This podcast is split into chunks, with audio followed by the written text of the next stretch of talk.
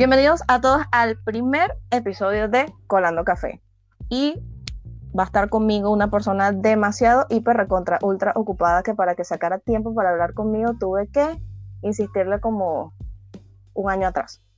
Mentira. Ay, atrás. No le crean todo lo que dice, por favor.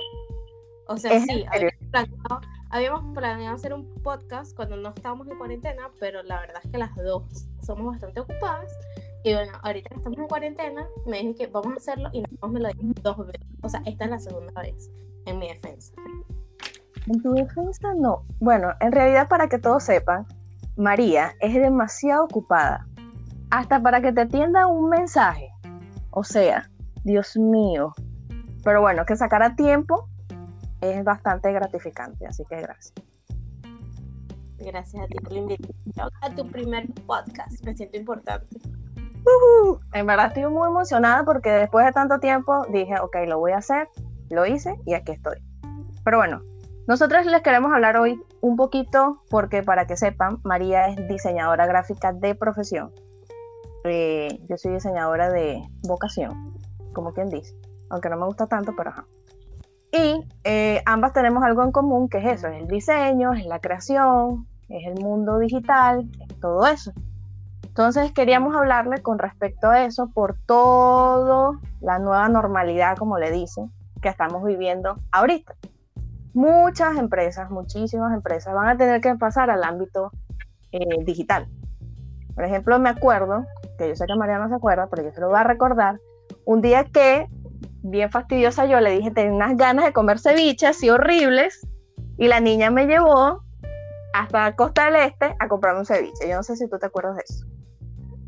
Sí, me acuerdo, porque es el único lugar donde compro ceviche. y yo, bien fastidiosa, un domingo a las 5 de la tarde, gracias. Y recuerdo que en ese trayecto le dije, ok, tú sabes que las personas que no estén dentro de dos, tres años, sus empresas no estén en el mundo digital, sencillamente las empresas no van a existir. Ahora, con todo esto que está pasando, las empresas se ven obligadas a hacerlo.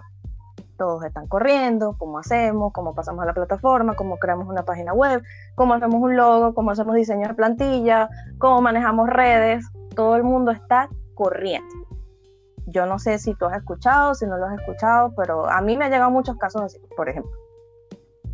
Sí, sí, total. Y ahorita con esto, con esto de los de los anuncios en Instagram, de repente, o sea, chismeando, te das cuenta de que estás a una página y la página empezó en abril, o sea, post cuarentena. Entonces ahí vemos que como que ha, ido adaptándose al, sistema este de, de ventas online. Sí, es que el problema fue que las personas, yo no sé si era como que, no sé cómo definirlo, si era que no lo creía, si nos estaban diciendo nosotros que éramos exagerados, o no sé, lo que sabemos es que post cuarentena eh, se vieron obligados, porque fue la obligación de hacerlo, porque o estás o no estás. Y, es, y eso es algo que quizás si nos hubiésemos educado antes o informado antes, yo creo que es mejor, mejor palabra, no hubiésemos estado en corredera, porque corren ellos y nos ponen a correr a nosotros. ¿o no? Claro. Y del apuro solo queda el cansancio. Exactamente. Exactamente. Por ejemplo, yo siempre digo, cuando me viene, no, que quiero crear un Instagram, ok, pero ¿cuál es la base de tu Instagram? ¿Por qué lo vas a crear? ¿Qué mensajes quieres llegar? ¿Cuáles son los usuarios que quieres llegar? O sea, todo tiene un porqué. Y yo siempre les digo, hagan un DOFA o un FODA, como lo conocen. Estudien sus fortalezas, sus oportunidades, sus debilidades y sus amenazas. A raíz de eso, ustedes lo hacen. Señores, no creen un Instagram por crearlo, no creen un Instagram por decir que tienen una cuenta y ya. Un Instagram es como un bebé, necesita atención, necesita de cuidado, necesita de que estés allí siempre. Tiempo. Y, y tiempo, necesita tiempo. Entonces, las personas creen que los que manejamos redes es es como ir, abrir la nevera y tomar agua. Manejar redes no es fácil, señor. Y todo trabajo es porque es un trabajo, para que sepan, no es como las personas creen que no, sí, sí, es súper fácil. No, no es fácil. No es fácil porque es un tiempo que nosotros estamos dedicando. Y lo único que no recuperamos es el tiempo. Claro, Daniela, lo que pasa es que la gente lo asocia como, o sea, la gente ve el Instagram como cuando empezó, que empezó como una red social personal. Lo que pasa es que con los años se fue transformando, pero la, la gente en su cabeza tiene esa concepción de que el Instagram, o sea, es como algo, lo ven como algo informal, como algo, ¿sabes? Como chill, pues. Y en realidad no, es como tú dices, eso lleva un trabajo detrás súper importante. Es como, es como todo, o sea, tú no haces una, una publicidad o un anuncio por ti.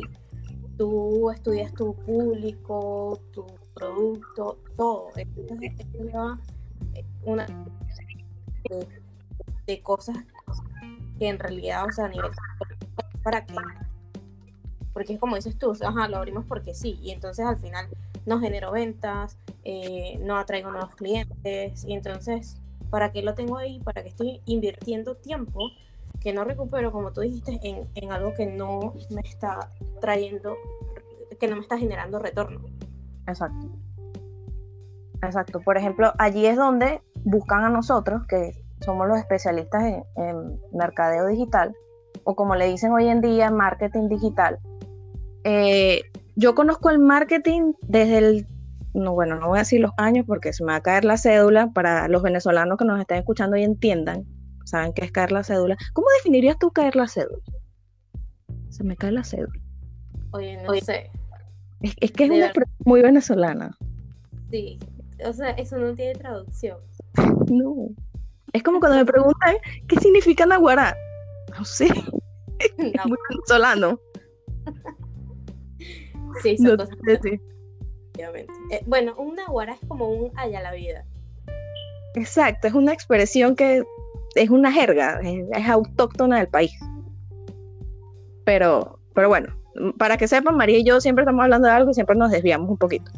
Pero retomando el tema, es normal. Retomando el tema, eh, yo conozco el mercadeo digital desde casi que hace muchos años atrás.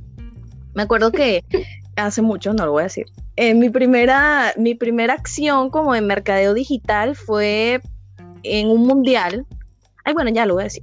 Fue en el mundial del 2010, donde una agencia de publicidad en, Venezuela me llamó. Yo estaba, muy, estaba así iniciando la carrera para, para colaborar en una publicidad de una marca de autos muy importante. Entonces ya el mercado digital yo vengo conociéndolo casi que desde hace años atrás y vienen a, nos llaman y quieren que nosotros hagamos magia con respecto a sus redes. Después de que el Instagram está creado, que no tiene movimiento, o sea, y no, señores, el Instagram no se maneja y se sube los seguidores por magia.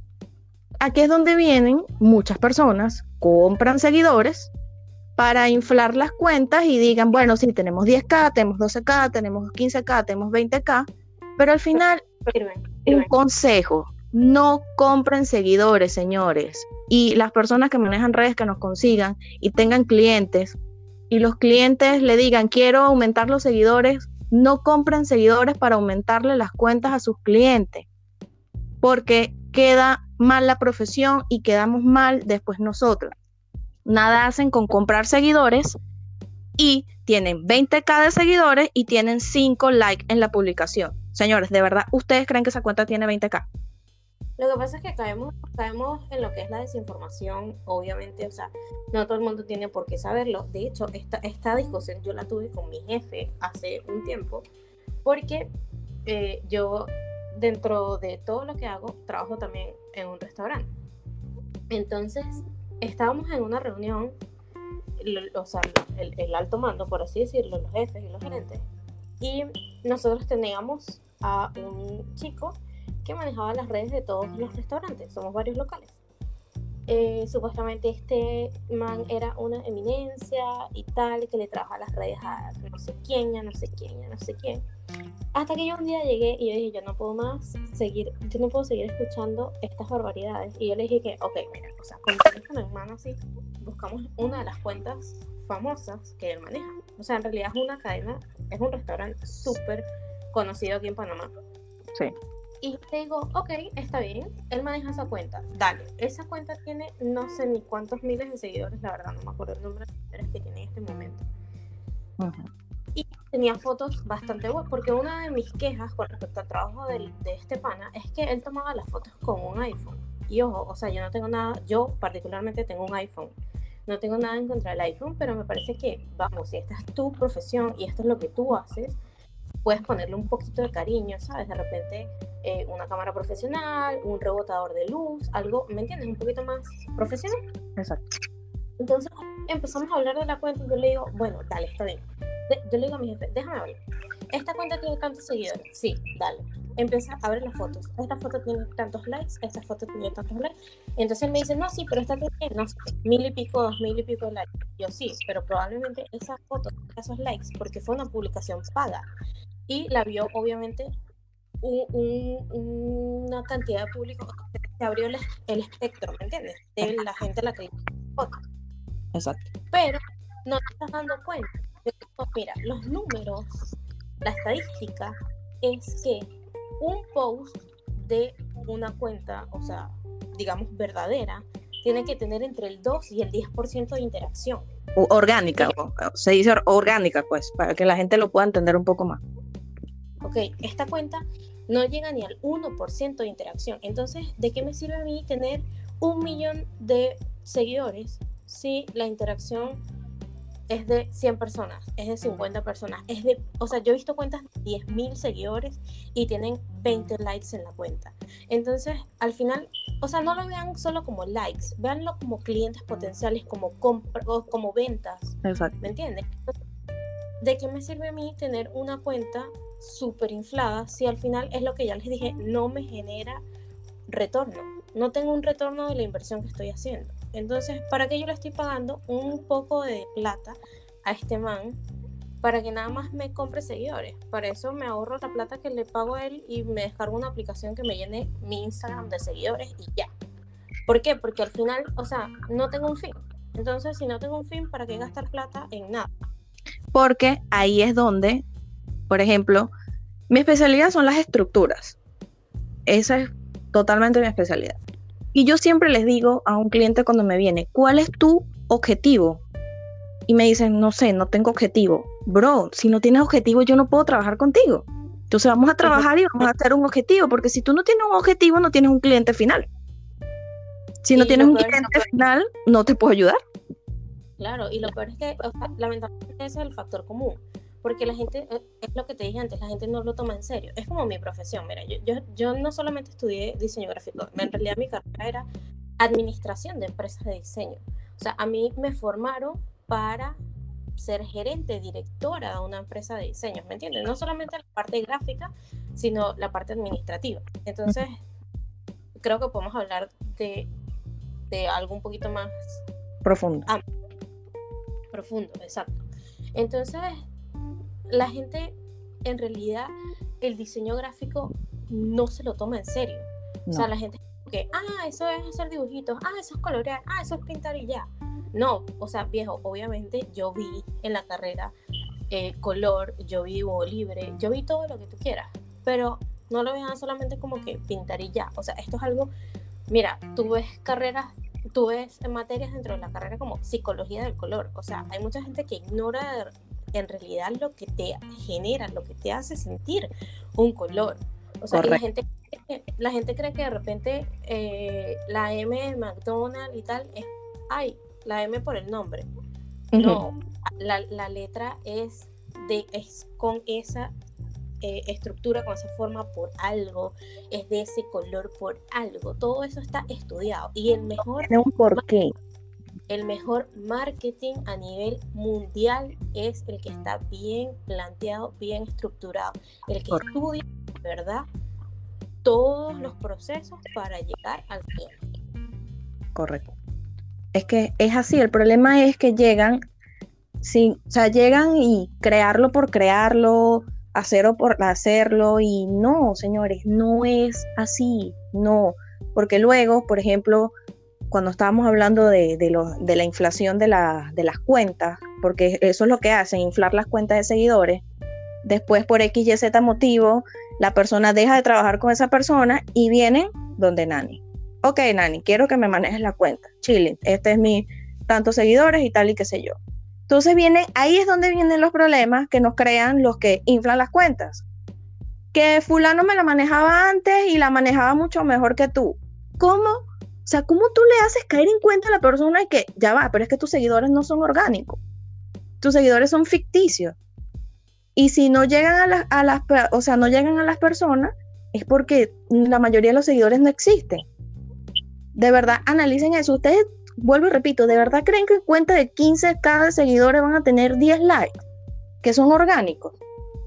No, no lo son. O sea, la mejor, la mejor manera de crear seguidores en Instagram es teniendo interacción con tu público. Cuando creas la cuenta la haces más humana, pero de resto no, no funciona.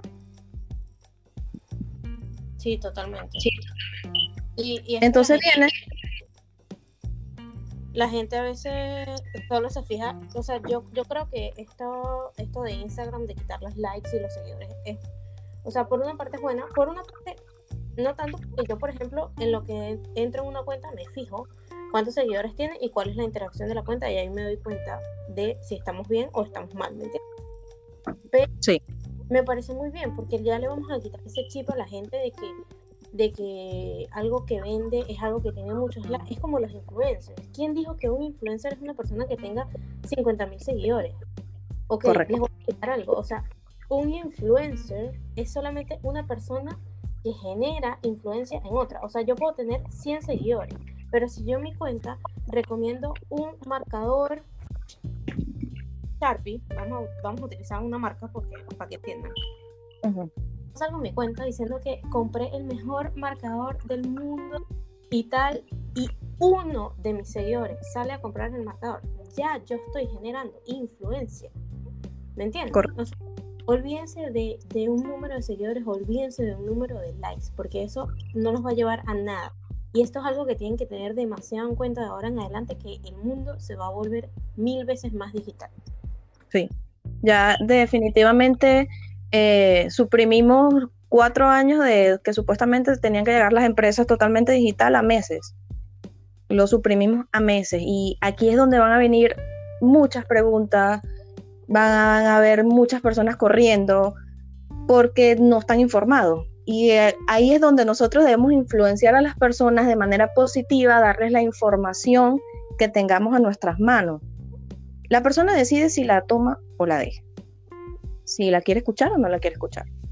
Eh, pero, por ejemplo, también el tema de, del cliente, porque vamos a hablar que nosotros ahorita somos la, la empresa y los que nos escuchan son los clientes, también tienen que entender y tener tacto al momento de hablar con las personas que le manejan las cuentas.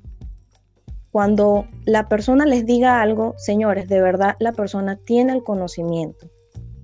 Y he escuchado, he escuchado que hay muchos que dicen, yo sé más que tú que me manejas la cuenta. Eso está mal, señores. Eso está mal y estamos cayendo en una intolerancia social horrible.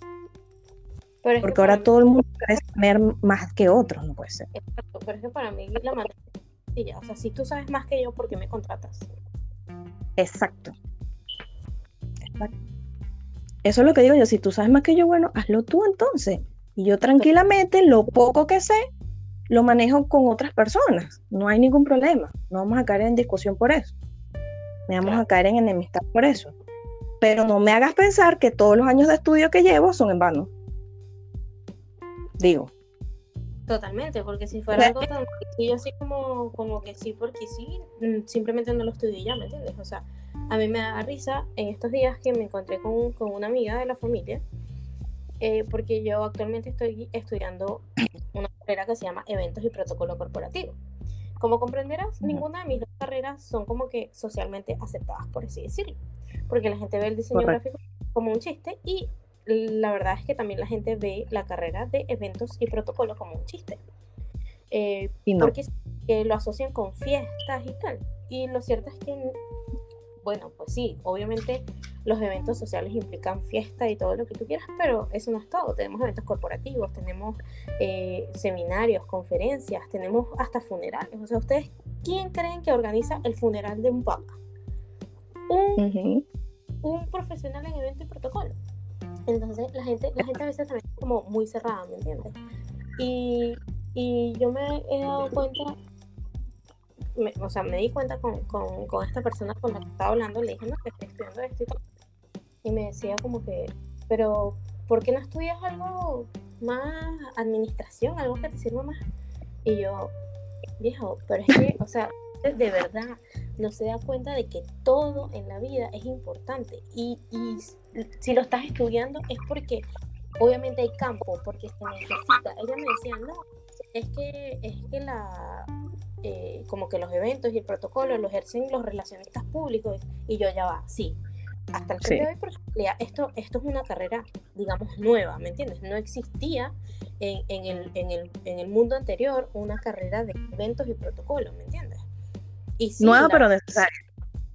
Claro, pero entonces si se creó la carrera, o sea, y es una licenciatura, estamos hablando de cuatro años de estudio, no estamos hablando de un técnico ni un cursito. Entonces, si se creó es porque existe la necesidad. Entonces, no, no veo la manera de, de menospreciar a nadie por lo que estudia o, por lo que hace, ¿me entiendes? simplemente yo siento que a veces la gente no entiende que, que, que no siempre tiene la razón o que hay gente que de repente puede tener un poquito más de experiencia, aunque tú sepas de manera aprendida, como dijiste tú, que tú eras diseñadora, ¿cuál fue la palabra que hiciste? Vocación, por vocación. De vocación, exacto.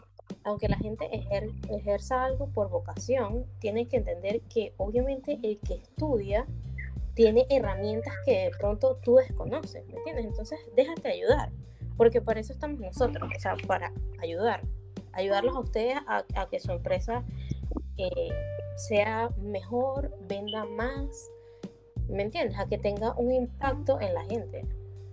Correcto. Por ejemplo, a mí me pasó cuando yo empecé a estudiar comunicación social, eh, a mí me dijeron, ah, vas a estudiar una carrera de pura farandis, pura farándula, o sea, qué cuestión. Los comunicadores sociales no saben nada, esa carrera es facilita. Señores, no. Comunicación social no es fácil. No es fácil. Primero nos exigen demasiado en redacción. Debemos tener una redacción al 110%. No podemos tener ni siquiera errores en signos gramaticales. Teníamos en redacción teníamos una parte que se llamaba lexicografía o como la conocían antes como lenguaje. Debemos saber cómo hablar, el tono de hablar, la manera adecuada de hablar, todo. Que ahí es donde se va más enfocada la parte de relacionistas públicos. Crean que el relacionista público nada más era la cara bonita y el cuerpo bonito. No, señores, un relacionista público debe saber hasta de negocio, porque es la persona que cierra el negocio para la empresa. O sea, son muchas, son muchas cosas yo recuerdo que cuando tuve la oportunidad de trabajar en una empresa allá en Venezuela que me hizo una dura en negocios, porque yo aprendí muchísimo con ellos, eh, me di cuenta que el relacionista público iba muchísimo, muchísimo más allá, porque yo estaba encargada de la parte de convenio corporativo por publicidad y por cooperación. Entonces, eso de que nos menosprecien porque no, no somos matemáticos, no estamos metidos en un en un laboratorio creando. No, no somos menos que nadie es menos que nadie. Todos somos indispensables en esta vida, todos. Totalmente. Y a mí me hace gracia porque en la rama del diseño, o sea, la gente en realidad, te lo juro que hace 10 años, ok, acabo de botar la hace 10 años, diseño, este, pues sin querer se me salió. Hace, cuando yo empecé mi carrera, la gente no lo tomaba nada en serio. Y hoy día es un poquito como que más, más aceptado, más, no sé cómo llamarlo. O sea, hoy en día como que... Lo... Es necesario. Lo que pasa es que hoy en día lo ven necesario. Claro, sin embargo también eh, es como, eh, es raro porque a pesar de que se ha vuelto necesario, porque, mira, o sea, el diseño está en todo, en todo, absolutamente todo lo que tú ves tiene diseño, todo. Correcto pero también, o sea, por otro lado, la gente eh, como que todavía no se lo toma tan en serio, o sea, ya como que lo toman en cuenta, pero no es como que si fuéramos un médico, por así decirte. Correcto. Y, también con todas estas aplicaciones tipo Canva, o sea, yo tengo potenciales clientes que me han dicho que no, pero yo solo hago en Canva. Brother, a mí me hierve la sangre cada vez que me dicen eso. O sea, no te puedo explicar. Está bien, es una herramienta de diseño, sí, pero es algo súper básico, es algo súper limitado y es algo que de repente no es tan no es, no es tan personalizable, ¿me entiendes? O sea, a la hora de tú tener una empresa, tenemos esto que se llama la imagen corporativa. Y la imagen corporativa de tu empresa es tan importante porque eso, eso, es lo que te hace generar confianza en el, en el cliente. Eso es lo que, lo que hace que te destaques entre los demás, o sea, tus colores, tu logo, tu tipografía, tus imágenes. O sea, yo ahorita me puse a, a cargo del Instagram de la empresa de mi papá. Y estoy como que tratando, ¿sabes? De, de, de, eso, de crear la paleta de colores, de tomar fotos mías de los productos, porque una cosa es que tú, ay, sí, yo vendo, no sé, X, ropa, y yo lo que hago es las fotos de, del proveedor. No, saca tú tu foto, ponle, ponle personalidad tuya, ponle carácter de tu tienda, ponle, ponle cosas que le, que le agreguen valor, que te diferencien, porque al final eso es lo que va a hacer la venta. No es simplemente como que, ay, agarré una plantilla de esta aplicación o una plantilla de aquel lado tal, y le puse mi logo o mi nombre y ya. No, o sea, eso es lo que te puede, un diseñador es lo que puede generar la diferencia entre una venta o simplemente una vista. Exacto. Exacto. Incluso hay, ah, en las agencias digitales son necesarios 100% los diseñadores. Eh, una persona que diseñe, que estructure, porque, a ver, para que tengan una idea, eh, normalmente en las agencias se tienen las personas que estructuran, que crean estrategias eh, comerciales, que crean estrategias comunicacionales.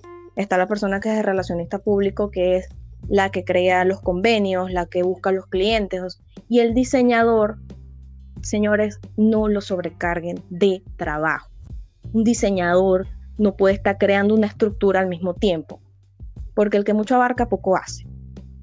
Entonces, un diseñador necesita concentración, porque son personas que crean, que están creando algo innovador para ustedes. El de la estructura está diseñando una estructura para una estrategia comercial especiales para ustedes. Y nosotros como agencia debemos, estamos en el deber, y digo como agencia porque cada persona puede ser su propia agencia, debemos hacer sentir al cliente especial. Porque si tú le vas a dar, dar algo que tienen todos, entonces, ¿qué es lo especial que lo estamos haciendo sentir? Entonces ahí es donde entra la empatía que debemos tener con el cliente. Entonces son tantos puntos cuando las personas dicen, sí, eso es fácil y ya. No, quítenselo de la mente porque no es fácil. Tampoco imposible, pero es un, es un trabajo que necesita dedicación. Y ¿sabes lo más difícil? Capaz crearlo sea complicado, pero yo no sé si has tenido la oportunidad de rediseñar algo. Para mí eso es más complicado. Totalmente. Para mí es mucho más complicado, o sea, porque ya la persona viene con como con una base de que eso es así y hay clientes que les cuesta el cambio que no les gusta, que no se sienten cómodos porque lo sacas de tu, zona de confort. Entonces, ahí uno también trabaja psicología porque debes hacerlo entender que las cosas deben evolucionar. Claro, totalmente. Sí, para mí también diseñar es algo muchísimo peor que, crear desde cero. Total. Pero. Total. Son cosas Igual que, por ejemplo. Dime sí, que son cosas inevitables, porque, o sea, todo en esta vida, o sea, veamos el logo de Pepsi. Hace 100 años y cómo está. todo, en la vida evoluciona y nuestra imagen corporativa también debe evolucionar con nosotros. Ojo, tampoco hay que abusar, ¿no? No es que voy a cambiar la imagen corporativa todos los años. Cada cierto tiempo debemos entender que el mundo cambia y nosotros debemos cambiar con el mundo claro. Por ejemplo, eh, me han llegado, hablando de los proyectos de cero, ayer me llegó una persona que quiere lanzar sus servicios profesionales. Y yo lo que le dije fue, mira, de verdad, créate primero qué es lo que quieres, a qué público quieres llegar, qué objetivos tienes. A raíz de eso vamos a llenar un cuestionario donde se pueda hacer un, un logo especial para ti, porque Si tú quieres lanzar tus servicios profesionales, sabes que debes hacerlo bien desde el día uno, porque más que todo cuando son servicios profesionales, porque esa es tu carta de presentación al mundo. O sea, ahí no es que vas a agarrar un diseño de internet y bueno, ya lo monto y listo. No, es así. O sea, y lamentablemente hay personas que, les cuesta entender eso, como he visto cuentas de empresas que abren y le montan tres publicaciones el mismo día y ya dejan de manejarla un mes. No, no hagan eso, por favor. Todo es constancia y aparte, o sea, el publicar, claro, tampoco es que vas a publicar tres fotos al día todos los días, ¿no? Pero insisto en lo que tú has dicho todo el podcast, o sea, es, es una estrategia. Tú tienes que postear seguidamente para quedarte en la mente del consumidor, pero tampoco lo puedes atosigar. A usar. información. Exacto. Vas a generar rechazo. todo en exceso es malo. La, la de, demasiada atención y la falta de atención en las redes. O sea, hay que encontrar el punto medio, algo que funcione para ti. Porque aparte también estas estrategias de que, ay, postea a las 8 de la noche. No a todo el mundo le sirve postear a las... O sea, ¿cómo una cadena de restaurantes le va a servir postear a las 8 de la noche? no. Una cadena de restaurantes, por ejemplo, tiene que postear antes de las horas de comida para generar esa sensación de que me quiero comer esto y cuando le llegue la hora de comer, decidir comprar el producto. Correcto. Igual que hay personas, por ejemplo, eh, hablando del exceso de, de posts, hay varias cuentas que yo sigo que hay veces que me fastidia ver los historias. Bro, sube con 20 historias al mismo día, no ya, me aburre. Cuando voy por el día y que, ay, no, Y aparte, o sea, no solo lo veamos desde el punto de vista del consumidor, que se aburre, obviamente, tanta información, sino del tema de crear. O sea, cómo tú generas contenido para, cubrir esa cuota diaria de, de 20 historias y 5 posts, es demasiado. ¿Me entiendes? Entonces, Gracias, gracias por decir eso, porque creen que somos máquinas y no, no somos máquinas. Y es que al final, exacto, agotas a tu consumidor, agotas a tu diseñador, agotas a tu, a tu manejador de redes, agotas a todo el mundo. Entonces, al final tampoco vas a generar... satisfacción. Al final, exacto, al final tampoco vas a generar ni la venta, ni el engagement, ni nada. Y entonces vamos a trabajar en vano.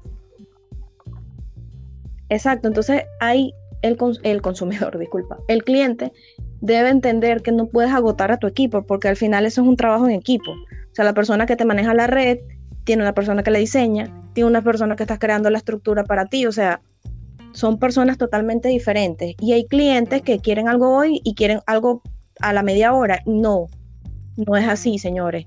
No somos una máquina, no, somos sordos. Y aparte, no, y que clique, que la mente se te cansa. O sea, yo a veces me, me, me, canso de trabajar en lo mismo, ¿me entiendes? Y digo como que no, o sea, necesito un break, necesito hacer otra cosa, trabajar en otro proyecto, o sea, necesito como despejarme, porque también, a veces también uno como que se cierra en que tengo que terminar esto y esto y esto y al final no te sale o te sale mal o te Ojo, hay una cosa súper importante en el diseño y es que tú transmites lo que estás viviendo en el diseño. Entonces, si tú estás estresado o si tú estás o si tú estás triste, eso al final se va a reflejar en lo que tú estás diseñando. Entonces, tenemos, tenemos que buscar siempre la parte humana de la, del asunto, ¿me entiendes? O sea, en todo. La parte humana. Exacto. No, no podemos dar más de lo que, o sea, es imposible. Y aparte, los clientes también tienen que entender que un diseñador no solamente trabaja contigo, un diseñador trabaja contigo con cinco o con diez más. Exacto. Por ejemplo, yo la otra vez tuve un apagón de creatividad, le digo yo. O sea, tuvo un, bajón creativo. tuvo un bajón creativo que y es no me salía nada, pero ni mi nombre, ni mi nombre me salía, o sea, era nada, nada. Me provocó un día que me acostaba todo el día y ya. Mira, o sea, porque necesitaba descansar. Es súper normal. Yo ahorita en, en, la cuarentena me he puesto también a, ayudar. Mi suegra tiene un restaurante también, o sea, yo como que no salgo del ámbito del restaurante. Eh, y tú sabes que eso, ya va, eso, vamos a hacer un paréntesis en eso. Tú sabes que uno trae esas cosas, ¿verdad? Es que en realidad, o sea, la gente no lo entiende, mi, familia no lo entiende, mis papás me dicen, ¿y qué, qué, haces tú trabajando en un restaurante y tal? Pero es que en realidad me gusta, o sea, ojo. Exacto. Eh, me gusta, claro, yo también estudié administración de empresas en, en general, digamos que en general, pues. Y, y, yo gerencio, un, antes gerenciaba un bar, ahora estoy gerenciando un restaurante. Pero me gusta esa dinámica de, de, no sé si es la gente, no sé, no sé, pero hay algo que me atrae, me gusta trabajar. Obviamente por eso trabajo ahí, es uno, es uno de mis trabajos. Y, y tú sabes que, que las personas deberían, o sea, los emprendedores que nos estén escuchando ahorita, cuando emprendan algo, porque ahorita van a salir muchísimos emprendimientos, de verdad yo les voy a dar un consejo. Eh, edúquense financieramente. Edúquense financieramente, sepan cómo administrar sus fondos, sepan cómo hacerlo, no emprendan por emprender, creen el proyecto, pónganlo en papel. Bueno, si es posible, ah, rayen una pared si ustedes quieren, pero por favor, edúquense financieramente, porque el 80% del fracaso de los emprendedores es que los, los recursos financieros no los saben utilizar. No se saben sustentar, obviamente, porque uno tiene el chip normal, o sea, no lo estoy criticando, de que todos los 15 y todos los últimos o todas las semanas, todos los viernes te entra plata a la cuenta. Pero cuando o sea, y yo, yo soy diseñadora freelance, yo tengo mis clientes y yo los atiendo y tal. Y la verdad es que, o sea, yo tengo crédito indefinido con mis clientes. Mis clientes es que me pagan cuando se acuerdan, ¿me entiendes? O sea, y yo por eso no, yo hay clientes a los que les facturo cada tres meses, ¿me entiendes? Entonces, lo que tú dices es súper importante. O sea, y tú vas a decir, ojo, primero emprende teniendo un trabajo fijo. Correcto. Primero emprende teniendo. Bien que eso. Y a medida que tu emprendimiento vaya creciendo, dejas tu trabajo fijo y te abocas a tu emprendimiento, pero cuando ya tengas, digamos que una estabilidad. Una base, una base. Tú sabes que eso me, eh, con mi exnovio, yo viví eso hace unos cuantos años atrás. Eh, yo sé mucho lo que es la parte de, confección de prendas.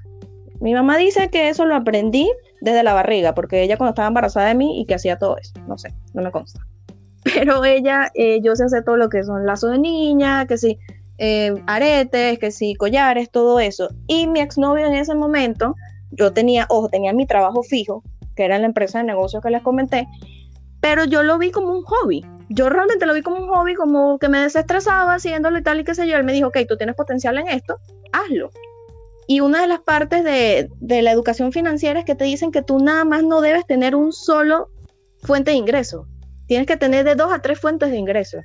Y yo tenía mis dos fuentes de ingresos, que era mi trabajo fijo, que empecé a emprender, a emprender en eso. Él me ayudó muchísimo en eso en ese momento. Y era como algo de los dos. O sea, era un ingreso fijo, o sea, un ingreso fijo, entre comillas, para ambos, porque ambos teníamos nuestros trabajos.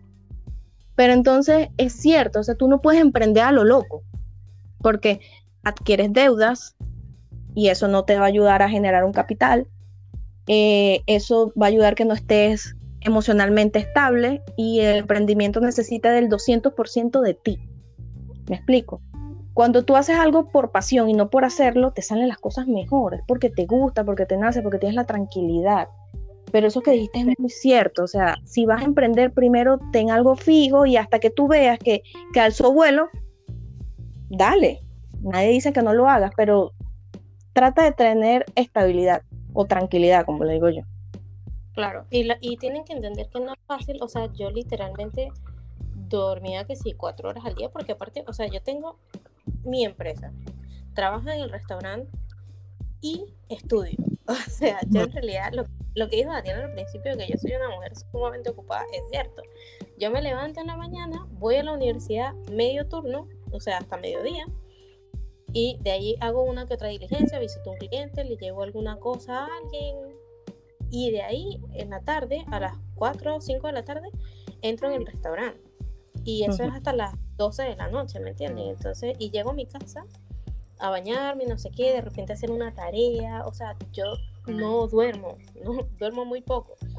Y, y de verdad, o sea, no es fácil, pero los frutos son brutales. De verdad, o sea, a mí me encanta estar ocupada, siempre estar haciendo algo. Esto de la cuarentena, o sea, me, al principio me pegó muchísimo porque yo, yo llegaba a mi casa y vamos a dormir. Sí. Pero, pero bueno, o sea, hay, hay que adaptarnos a todo y todo nos enseña algo, hay que saber escuchar.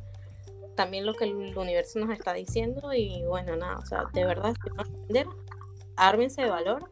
Hay muchas noches en las que no van a dormir, hay muchas noches en las que se van a sentir frustrados, hay muchas noches en las que van a sentir que no está funcionando, pero la perseverancia es lo que hace la diferencia. Sí, eso, eso es muy cierto porque al final tienes que ponerle de, de, todo tu empeño, tienes que ponerle de toda tu, de todas tus ganas, pero no, no hagan, no emprendan a lo loco. No emprendan a lo loco, no lo hagan por hacerlo, porque sí, porque puedo, porque quiero. Sí, es verdad, porque puedes, porque quieres, hazlo, pero organízate. Señores, la organización lo es todo. Si la organización no lo fuera todo, las empresas no tendrían organización. Y como yo siempre digo, crea bases fuertes para que tu edificio tenga muchas plantas. Tan sencillo como eso, porque si yo no creo bases fuertes, se me va a caer el edificio, se me desploma. O sea, no sirve. Bien, es como les digo yo a las personas que me preguntan, o sea, si tú no te estructuras, si tú no creas tu foda, si tú no haces las, las cosas como son, como deberían ser, va a venir una tormenta, va a venir un terremoto y te va a tumbar el edificio. ¿Y qué puede ser una tormenta o un terremoto? Lo que estamos viendo ahorita. A las personas que agarró esto sin ahorros, no está fácil. No está fácil. Créanme que no está fácil. Te descapitalizan, ¿me entiendes? Claro. Te descapitalizan totalmente porque no puedes estar al, al 100% de ti, aunque quieras gastar sin generar es complicado. Pero bueno, volviendo al tema que te estaba contando, con lo del que siempre nos, nos desviamos del tema. Con el restaurante de suegra y lo de los blackouts, yo lo llamo blackouts. O sea, porque a todo creativo, no hablemos del diseñador, a todo creativo le pasa en la música y lo que sea. O sea, hay, hay momentos en que simplemente te trancas y, no fluye. Entonces, Ve, eh, cuando yo empecé a como que ayudar a mi suegra con, con, la imagen del restaurante, yo le digo que, ajá, bueno, el logo. Ella, obviamente, el, el, común de la gente es que contratan a alguien, le hacen un logo y se desaparecen. Eso fue hace 20 años, no supimos nada de él y no tengo los archivos originales.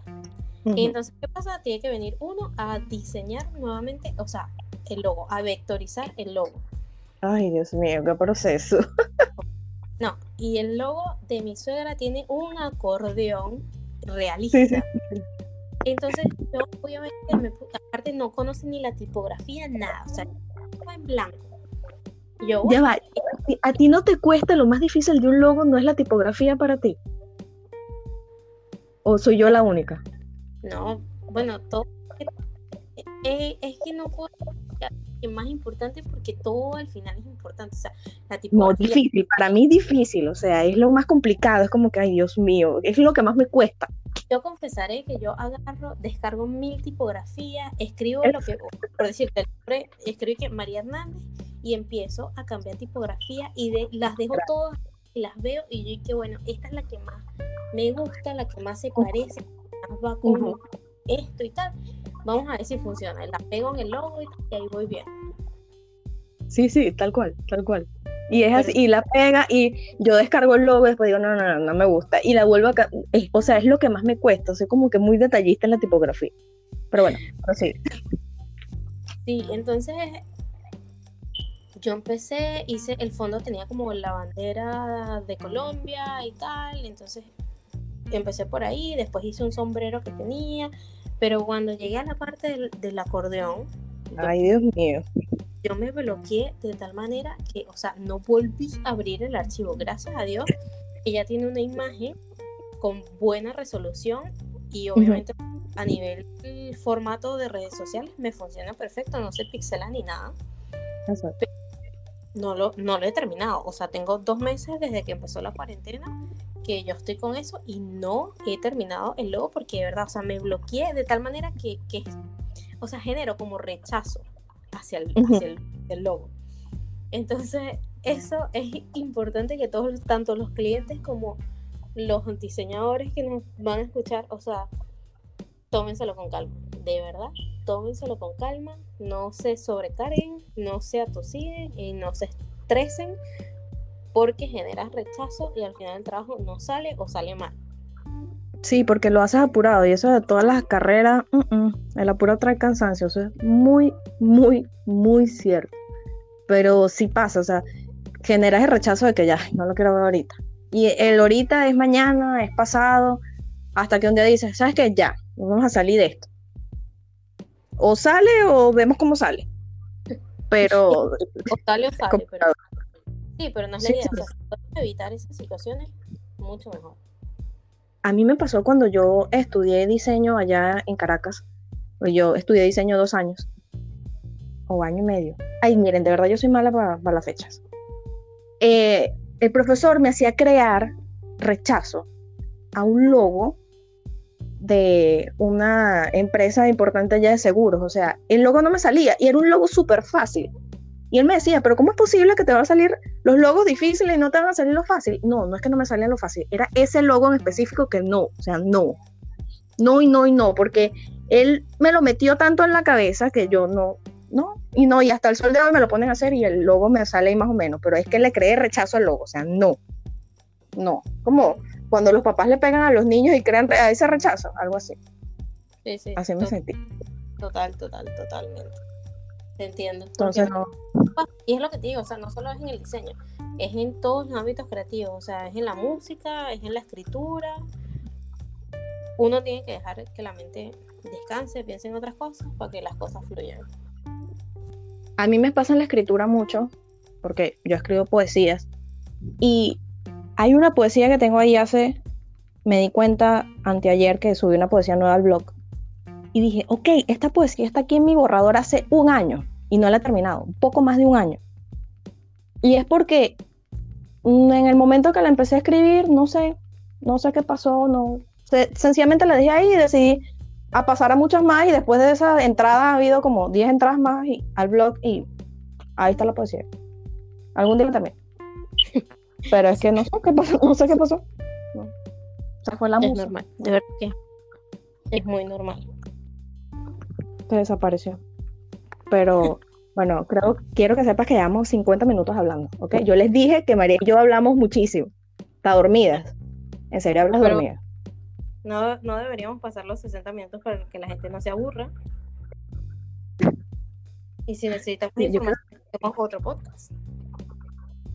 Eh, sí, de verdad que sí. Yo creo que este podcast va a necesitar una segunda parte porque es un tema bastante extenso es un tema que ahorita va a surgir muchas preguntas, van a surgir, eh, como les digo yo, mucha gente caminando así como desorientados y vamos a estar nosotros ahí que, hey, ven acá, yo te ayudo.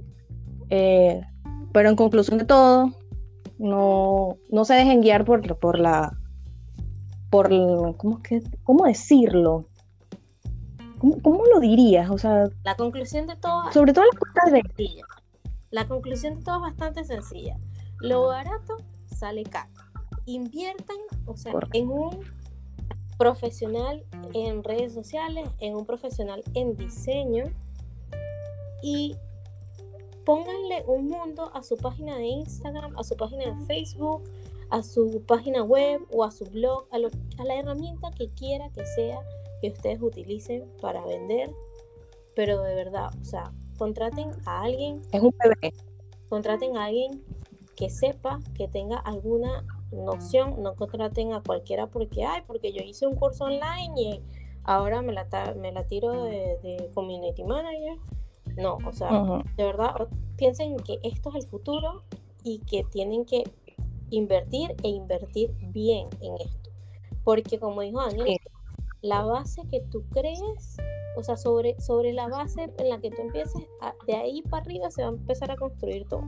Y si tus bases no están sólidas, todo lo que viene arriba se va a venir abajo. Exacto. A las personas que manejan redes, que nos escuchan, por favor, no le compren a sus clientes seguidores, porque el día que sus clientes dejen de trabajar con ustedes, nos viene el problema a los otros.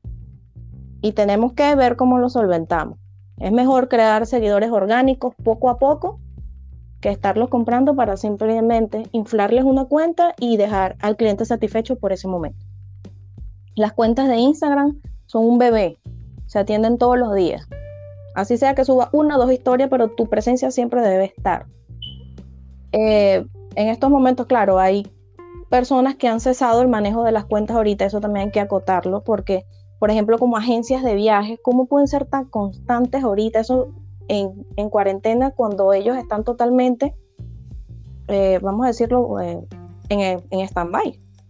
Ellos están en stand-by y no pueden estar con la cuenta todos los días como antes. Sin embargo, las cuentas de, de agencias son unas de las que más se mueven, para que sepan. Pero igual es que al final no las puedes descuidar, porque tu público está... Exacto. Y tienes que entender que cuando todo esto pase, tu público igual va a querer viajar. Entonces, si tu público no te recuerda, no te asocia con el viaje, no te va a hacer la compra. Entonces, o sea, insisto, es algo que hay que estudiar, es algo que hay que estructurar bien y, y ya lo hablamos, o sea, no sobresaturarlos, pero tampoco dejarlos al olvido ni que seas una agencia de viaje y los, todos los aeropuertos del mundo estén cerrados. Por ahora. Por ahora. Quizás no tengan la misma afluencia que antes, porque de verdad las cuentas de viaje son de las que más interacción tienen, o de blogueros de viajes. Eh, pero ahorita quizás la afluencia sea menos. No, es que va a ser menos. Pero tampoco la pueden descuidar, tampoco la pueden descuidar, dejarla cerca, bueno, sí, ya. Pero exactamente. Pero el, llegar al punto de equilibrio no es fácil. Ojo, no lo es. pero todo es ensayo y error. Prueba, prueba y prueba y prueba y cuando veas que te funciona, utilízalo. Exacto, porque no crean que sí, que no nos equivocamos, no. O sea, yo creo que todos estamos llenos de errores y la manera de, del triunfo es cometiendo mil errores, porque si no, no vas a saber que funciona si te funciona a la, primera, ok, eres del porcentaje muy bajo que te funciona a la primera, pero hay personas que no le funcionan a la primera. Hay una empresa de gaseosas que el primer año de venta fue un fracaso y ahorita es la mejor a nivel mundial y en mercadeo es la mejor de, de mercadeo a nivel mundial. Y ustedes saben cuál estoy hablando. Pero es así, todo es ensayo y error. nadie nació aprendido, no debes juzgar a nadie si lo hace bien, si lo hace mal, si no, no, no, no. O sea, todo en esta vida es un aprendizaje. Quizás no te salió bien a la primera, pero quizás te salga bien a la segunda y si no lo intentas no vas a saber. Pero siempre y cuando tomando en cuenta muchos tips, muchos comentarios, mucha lectura, señora, hay que leer, hay que leer, o sea, informar. Eso de que va, hay que leer, hay que leer, tienes que informarte, tienes que saber eso. Yo siempre he dicho que la lectura es es primordial. Pues sí, la información por adelante siempre. Siempre, un, ser desinformado es... No sirve. Nada, cero, no funciona. Pues sí. Pero bueno. Pero bueno, yo creo que ya le podemos dar finish a este podcast. Yo creo que merece una segunda parte porque se extendió bastante. Así es. Pero gracias por estar en mi primer podcast. Gracias a ti por la invitación. Y bueno, a todos los que lleguen a escuchar esto, si tienen alguna duda, pregunta, sugerencias, si quieren alguna asesoría o algo, aquí estamos. Y todas las preguntas que nos hagan las podemos responder en un segundo podcast. Podemos profundizar más en diseño, manejo de redes o en lo que ustedes quieran. Así que aquí estamos, aprovechenme hasta que dure la cuarentena porque después ya ustedes saben. Después viene María ahí preocupada, que, ay, Dios mío, no, de verdad quiero que sepan que es así, no es mentira. Yo casi que te veía los domingos y porque literal me metí en su casa. O bueno, en el trabajo. Y los domingos que no, o los domingos exacto, que no trabajabas, iba a tu casa, pero los que trabajaba llegaba yo a las 5 de la tarde así al restaurante, que bueno. Pues sí, pero bueno, nada, de verdad. Me divertí un montón y espero la segunda parte entonces. Thank you. Así que nos vemos en otro episodio. Bye. Bye bye.